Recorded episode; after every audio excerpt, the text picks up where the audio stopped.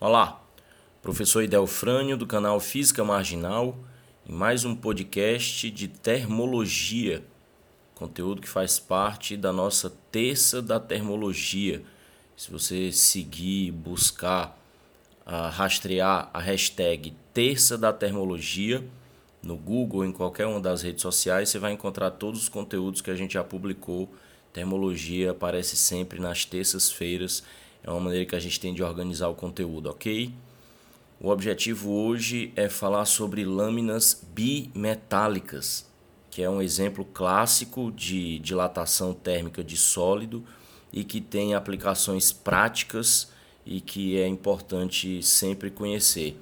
E às vezes o pessoal se enrola um pouco na interpretação do, do fenômeno. É, primeiro, quando você fala lâminas bimetálicas pressupõem dois metais diferentes, então entenda-se dois coeficientes de dilatação diferentes, mas inicialmente do mesmo tamanho. Repare então que neste caso, se as lâminas estão juntas, então não são dois metais separados, é uma lâmina só constituída por dois metais e também não é uma liga, você não misturou os dois metais para formar uma liga são duas hastes diferentes de metais diferentes. São dois objetos que são grudados um no outro, soldados um no outro, para então formar uma única lâmina. O que acontece é que se nós temos o mesmo comprimento inicial e nós teremos o mesmo aquecimento, porque afinal de contas, numa condição dessa, sendo um único objeto, quando um é aquecido, o outro é aquecido junto. Então nós temos o mesmo L0 e o mesmo ΔT.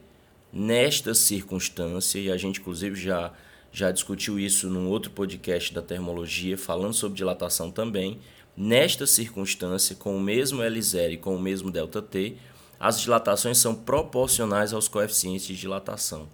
O que é que isso significa? Se são dois metais diferentes, são dois coeficientes de dilatação diferentes, evidentemente um maior que o outro. Aquele metal que tiver maior coeficiente de dilatação é o que dilata mais entenda o que é que significa dilatar mais. Se você aquece a lâmina, se você aquece os metais, os dois metais irão aumentar de tamanho, os dois irão crescer no seu comprimento. Quem tem o maior coeficiente de dilatação cresce mais. Então, após o crescimento, a tendência é ficar maior que o outro. Agora, se você fizer um resfriamento da lâmina bimetálica, os dois diminuem de tamanho e aquele que tem o maior coeficiente de dilatação diminui mais. E se ele diminui mais, a tendência é que ele fique menor ao final. Então, repara que a tendência é que haja uma diferença entre os comprimentos finais, quer seja para mais, quer seja para menos. E é isso que faz com que uma lâmina bimetálica entorte, com que ela fique curvada. E aí falou de curva, falou de geometria, e aí eu queria que você pensasse agora em geometria se você curva essa lâmina bimetálica, um dos metais vai ficar por dentro da curva, o outro metal vai ficar por fora da curva. Quando a gente fala por fora da curva, evidentemente a gente está falando de uma curva de raio maior. E aí, se a gente lembra de geometria, maior raio também significa maior arco. Então, repara onde é que as coisas se ligam. Se numa lâmina bimetálica, aquecendo ou resfriando, os dois metais vão ficar com comprimentos diferentes ao final, e se por conta disso forma-se uma curvatura na lâmina, o metal que estiver maior sempre fica por fora da curva. O metal que estiver menor sempre fica por dentro da curva. Então vamos pensar se houve um aquecimento, o material que cresce mais, ou seja, aquele de maior coeficiente de dilatação nesse caso, vai ficar por fora da curva. Então em curva para o lado do que tem menor coeficiente. Mas se é um resfriamento, então o material que fica menor ao final do resfriamento, ou seja, aquele que encurtou mais, ou seja, aquele que dilatou mais, ou seja, neste caso, aquele que tem o maior coeficiente de dilatação, então é ele que vai ficar mais curto, então é ele que vai ficar por dentro da curva. Então, nessas condições, nós poderíamos dizer que no aquecimento a curva é para o lado daquele que tem menor coeficiente e no resfriamento a curva é para o lado daquele que tem o maior coeficiente. Isto porque o raciocínio é, antes de mais nada, geométrico. Numa curva, quem tem o maior arco fica por fora. Então a questão é saber quem cresce mais e quem diminui mais. E aí, nesse sentido, é importante notar que é muito mais desafiador uma questão de lâmina bimetálica quando há resfriamento do que quando há um aquecimento. Porque nesse caso, quem é, no caso do resfriamento, quem tem o maior coeficiente de dilatação é quem fica menor, exatamente porque diminui mais. Então é preciso ficar sempre atento para não confundir o comprimento final com a dilatação. Então, no caso do aquecimento, quem cresce mais fica maior ao final. No caso do resfriamento, quem diminui mais fica menor no final. Mas a geometria é uma só.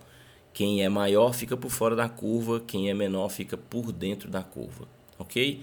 E aí vale a pena só para, já que a gente chegou até aqui, falar das aplicações práticas das lâminas bimetálicas. É, veja só, se para produzir o encurvamento da lâmina é necessário um aquecimento, lembre-se lá da eletricidade do efeito Joule. Correntes elétricas produzem aquecimento, porque parte da energia elétrica é transformada em calor por efeito Joule. Então, é de se imaginar que se você usa uma lâmina bimetálica como chave para fechar um circuito elétrico, quando essa chave, então, quando essa lâmina bimetálica for aquecida pelo efeito Joule, ela encurva. E quando ela ficar curvada, então ela vai perder o contato com o circuito e vai abrir o circuito. Então desliga o circuito, o que cessa a corrente, o que cessa o efeito Joule. Então a tendência é que a temperatura volte à temperatura ambiente.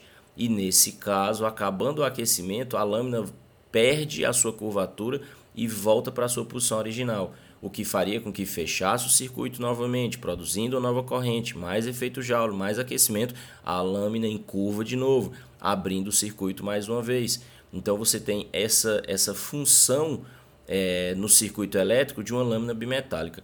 Ela pode, por conta da curvatura resultante do efeito Joule, servir como uma chave de abre e fecha um circuito. A gente pode ver isso em circuitos de segurança e de alarme contra incêndio. É possível ver isso em ferros de passar roupa, é, em circuitos desse, desse tipo, desse formato. Em disjuntores, é, até uma, uma questão do Enem que falava sobre isso, acho que em 2014. Ela, se já não, não foi comentada lá no, no blog da Física Marginal, lá no Tribunal do Ceará, mas certamente será. É, confere lá hashtag terça da termologia.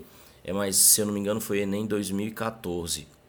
É, onde se falava exatamente sobre isso, uma lâmina bimetálica dentro de um disjuntor, e o disjuntor, você sabe, é a chave geral da casa, serve exatamente para desligar o circuito e proteger o circuito contra correntes muito altas, ok? É isso, foi mais um podcast de termologia, como eu falei há pouco, segue a hashtag Terça da Termologia e você vai poder acessar todos os materiais de termologia que já foram publicados sempre às terças-feiras pela Física Marginal. É, no caso desse podcast, eu não sei onde é que você está ouvindo, é, se você está ouvindo no SoundCloud ou se você está ouvindo no, no player, no blog, mas em algum lugar aí tem um lugar para você deixar um comentário, se você quiser fazer uma pergunta ou deixar alguma sugestão, utilize o espaço de comentário, é importante para a gente. Você pode é, passar a seguir o podcast, você pode curtir o podcast, também gera uma estatística importante para a gente. Você pode compartilhar esse podcast com outras pessoas e certamente tem aí em algum lugar aquele íconezinho para fazer o download, para baixar é, você pode baixar, eu deixo todos os, os áudios disponíveis para serem baixados e você pode depois ouvir offline, ok? Então é isso, professor Idelfrânio do canal Física Marginal. Um abraço, até a próxima.